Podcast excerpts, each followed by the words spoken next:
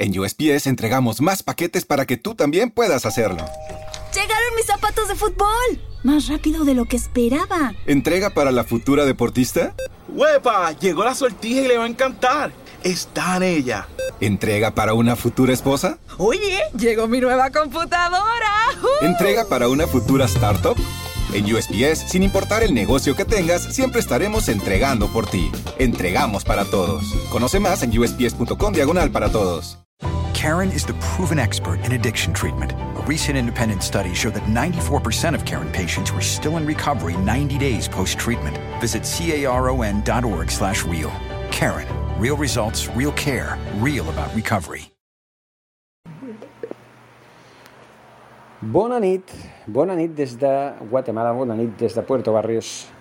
Benvinguts a una, bueno, un àudio més del nou podcast de Naxan el Barça Ràdio en català.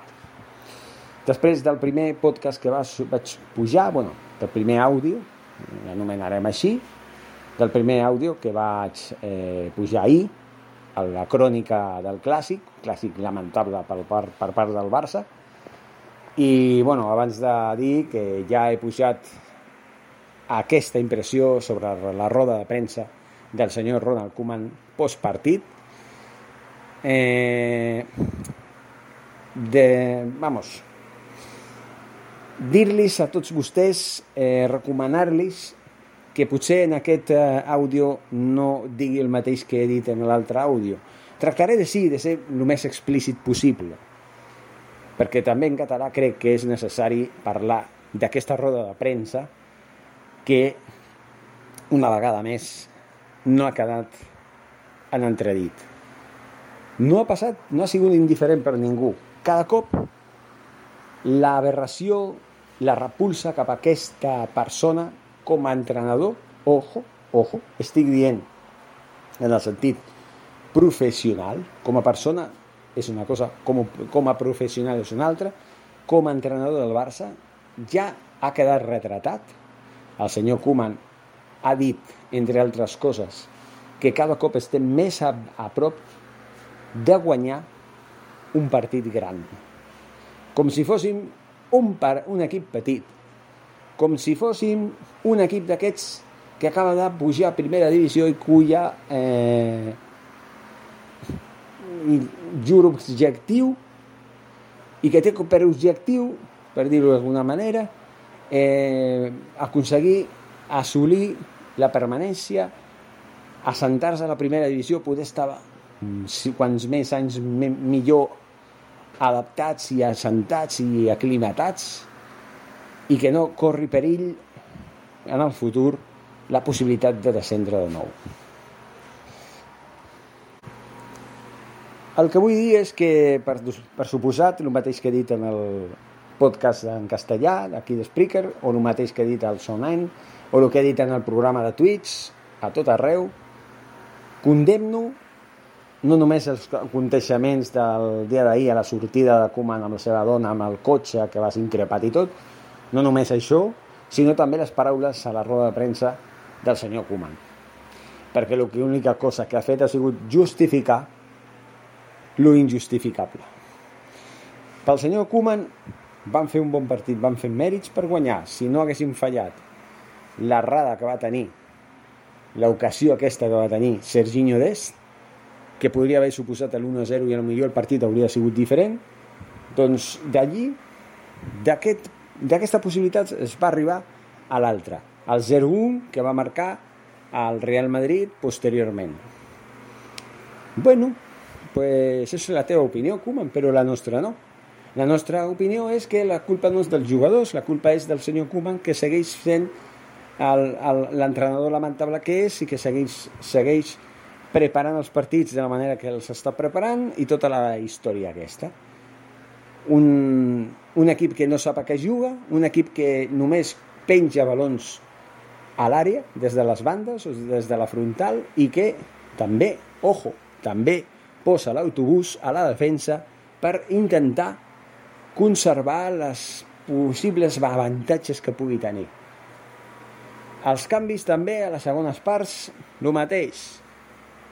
Fa uns canvis que són increïbles, que no són, no sé, no són entendibles. Per exemple, em treu un, de, un davanter i posa un, un defensa o al revés. Treu un defensa i posa un migcampista.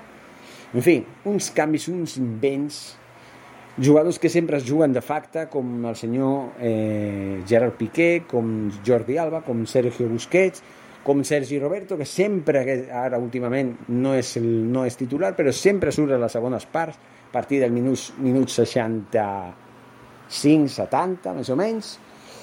En fi, Luke de Jong ha sortit avui, o sigui, avui en el partit del, del Clàssic, va sortir als últims minuts, el senyor Ronald Koeman reiterava també que no li agradava que el públic xiulés als jugadors. Miri, senyor Koeman, aquesta té una resposta molt clara si no ens agrada el que estem veient, xiularem. Si el jugador que acabes de posar no ofereix les garanties de que pugui ser un jugador que resolgui les coses, xiularem. Si no ens agrada el jugador, no ens agrada i punt, i ja està. I si la teva decisió és incorrecta, l'única forma que té el públic de, de, de mostrar un desacord és xiulant. Si no t'agrada, posa taps als, als, als, a les orelles, a les oïdes i, i punt, i no els escoltis perquè al públic del Camp Nou no se li pot rebatir la seva forma de donar la seva opinió. Perquè el públic del Camp Nou és aquell que paga les seves entrades, que fan que s'ompli el camp, que entrin ingressos i que els jugadors i els entrenadors i tots els membres de la directiva i del cos tècnic i del tot, tot el que, el que engloba el club, fins i tot els recull els recull pilotes, o com es digui en català, vale, tots tinguin un salari. El salari que sigui, o el, el salari de multimilionari dels jugadors o el salari més o menys normal de la resta. Vale? Treballadors de tot tipus, eh? hi ha oficinistes, hi ha eh, secretàries, hi ha missatgers, n'hi ha de tot. Eh? O sigui, no només són els jugadors i els, els entrenadors i la directiva, sinó que també hi ha molta parafernàlia a l'estructura del Futbol Club Barcelona com a club. Tots, tots tenen els salaris que tenen gràcies a que el públic es fa soci, va al camp, paga les seves entrades, veu la televisió, paga una televisió per cable per abonar-se, per poder veure partits de futbol, tot té una relació. I amb això, el senyor Koeman no té cap dret a rebatir que el públic del Camp Nou xiuli l'altre dia a Sergi Roberto i en aquest partit a Luc de Jong. Després de lo que han mostrat, que quan surten al terreny de joc, en, en lloc dels jugadors que sí que donen el seu do de pit, que demostren coses, aquests no, aquests no aporten res a l'equip, res de positiu. Tot és improvisació, tot és eh, intentar veure què passa, eh, si funciona bé, si, i, em, i em porto jo la, la vitola de campió o de, o de què bé ho he fet, i si no funciona la culpa és pels jugadors, sempre en una roda de premsa dient aquest ha fallat, aquest ha fet això, si no hagués fet això no hauria fet allò, no, això, aquestes coses, els plats bruts s'han de rentar dintre del vestuari, no en una roda de premsa. Són situacions que el senyor Koeman doncs, té clares, no? Té clares. I així són les coses.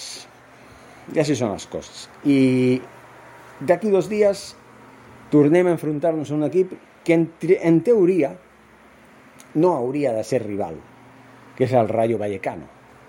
Un Rayo Vallecano que és un recent ascendit a primera divisió, igual que ho és el Cádiz. Un equip que com el Granada, com l'Atlètic de Bilbao, bueno, l'Atlètic de Bilbao no ha baixat mai a segona, però és un equip que en teoria, tot i que és més difícil de guanyar, és un equip que no és superior al Barça. Equips que se'ls hi pot guanyar perfectament, que no són grans, com diu el senyor Koeman, que estem a prop de guanyar un partit gran. Bueno, i també una altra cosa, Koeman, quan estarem a prop de guanyar el Cádiz, el Ramon de Carranza, el Granada, el Camp Nou, a l'Atlètic de Madrid, el Wanda Metropolitano, aquest és un gran, l'Atlètic a Sant Mamés, quan? Que m'ho digui algú, que em digui quan podrem guanyar aquests altres partits, no només els grans. Perquè mirin, jo signava perdre contra el Real Madrid i l'Atlètic de Madrid a la Lliga els quatre partits i guanyar la resta, perquè això ens faria campions de Lliga. Això ens faria campions de Lliga. No oblidem que tenim un partit pendent, que és el del Sevilla, al Sánchez Pijuan. I aquest també és un partit que jo considero que no guanyarem perquè per mi el Sevilla està molt millor que el Barça. Com a conjunt, no? ojo, eh?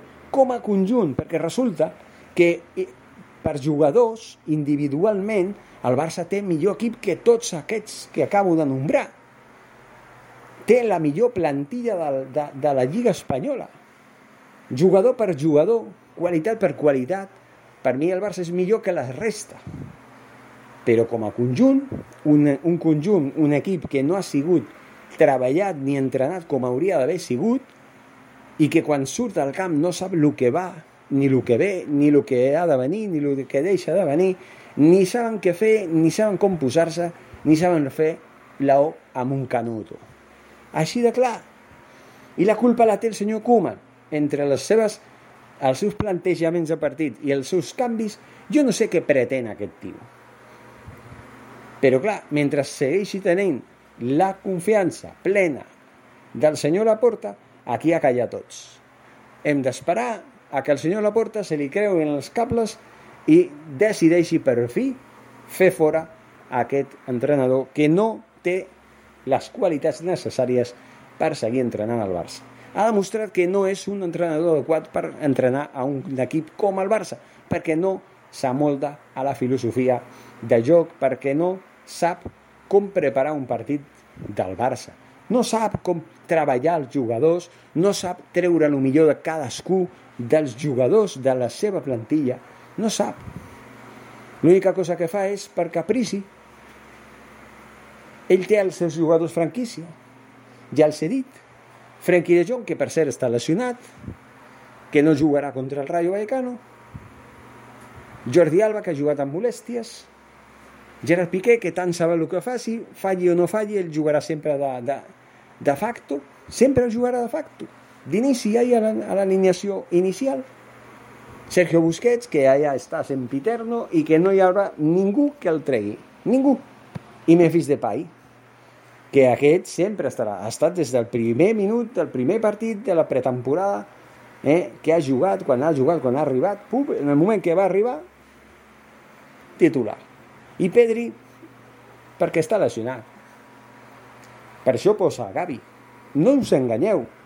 No penseu que Gavi està perquè compta amb ell, perquè li agrada, perquè és un cantarà i perquè s'ha d'apostar pels joves. Aquesta merda de, de, de, d'eslògan que s'han inventat els de la premsa per fer-nos creure que, que Ronald Koeman ha apostat per els canterans. Mentida ha comptat amb els canterans quan no ha tingut un altre remei, quan s'ha lesionat el que no vol que es, que es lesioni perquè vol que jugui per davant de tots. El jugador de tots, els que he dit ja. I així són les coses amb el senyor Kuma. Per això, el partit contra el Rayo Vallecano crec que és un, un partit clau per decidir si el senyor Laporta vol finalment actuar i fer fora aquest entrenador i ja que vingui Xavi o qui vingui fins al final de temporada i després que vingui Xavi al, al mes de juliol per iniciar un nou projecte amb cara i ulls. Perquè si no, jo ja he dit, el dia 14 de setembre, quan van acabar el partit, que va acabar per 0-3 contra el Bayern de Múnich al Camp Nou, aquell moment era l'ideal perquè encara estaven començant la temporada perquè encara teníem molts partits per jugar. I segur que si hagués destituït l'entrenador en aquell moment, avui en dia estaríem molt millor. Hauríem guanyat partits que no hem guanyat. Jo no dic que contra el Madrid i l'Atlètic de Madrid no haguéssim guanyat. Potser millor ens hauria costat. Però segur que la imatge del Barça de l'equip hauria sigut diferent. I segur que la configuració de l'equip hauria sigut molt diferent.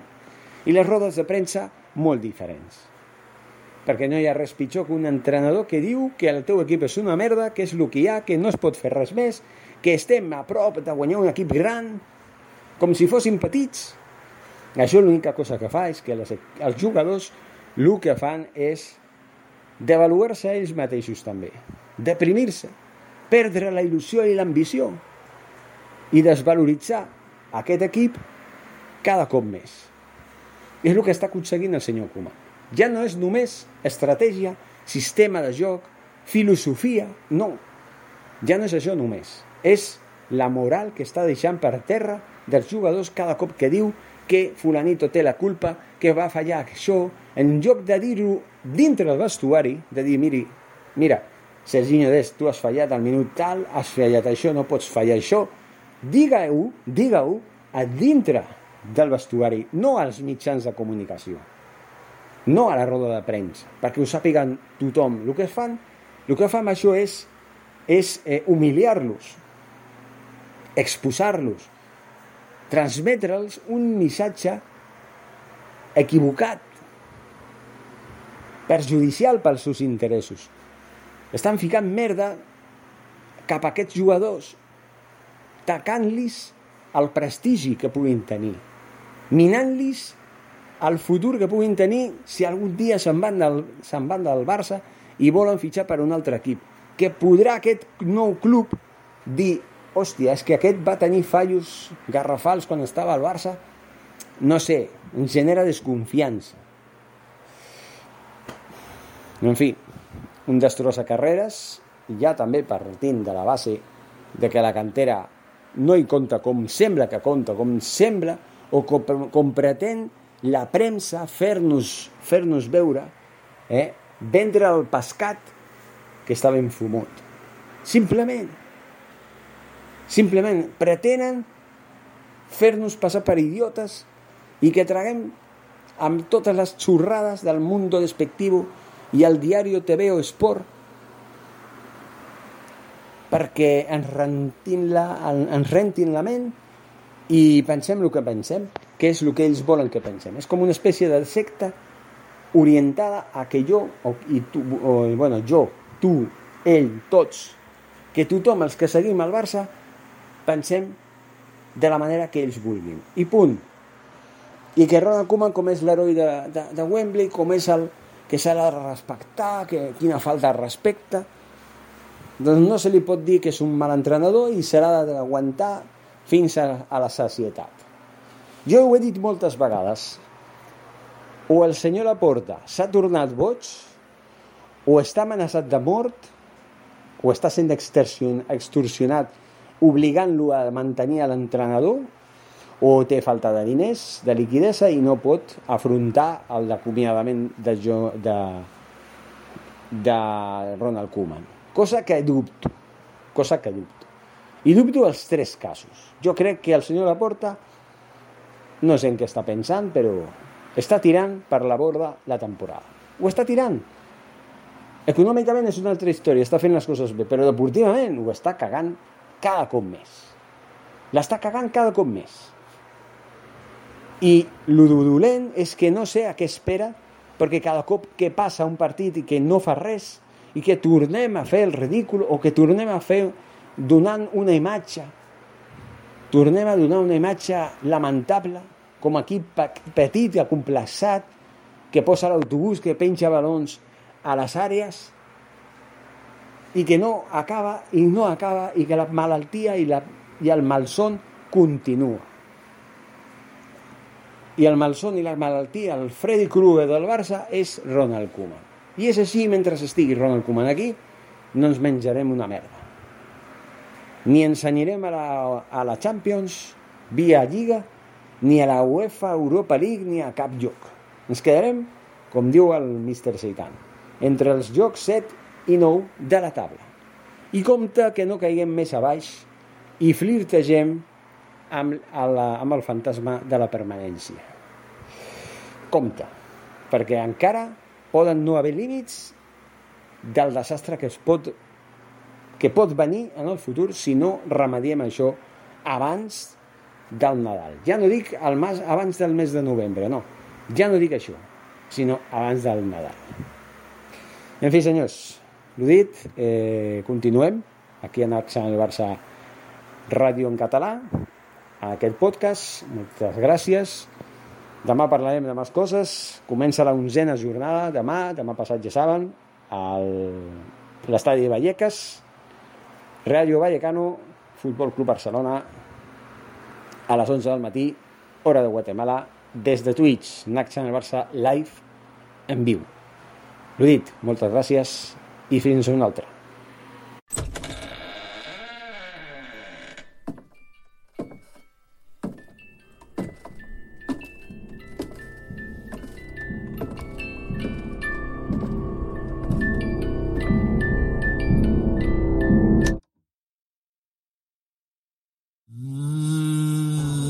Te asustaste, te mereces una dorada ice. Feliz Halloween. El exceso en el consumo de este producto es dañino para la salud del consumidor. En USPS entregamos más paquetes para que tú también puedas hacerlo. ¡Llegaron mis zapatos de fútbol! Más rápido de lo que esperaba. ¿Entrega para la futura deportista? ¡Huepa! Llegó la sortija y le va a encantar. Está en ella. ¿Entrega para una futura esposa? Oye, llegó mi nueva computadora. ¡Uh! ¿Entrega para una futura startup? En USPS, sin importar el negocio que tengas, siempre estaremos entregando por ti. Entregamos para todos. Conoce más en usps.com diagonal para todos. Karen is the proven expert in addiction treatment. A recent independent study showed that 94% of Karen patients were still in recovery 90 days post-treatment. Visit caron.org slash real. Karen, real results, real care, real about recovery.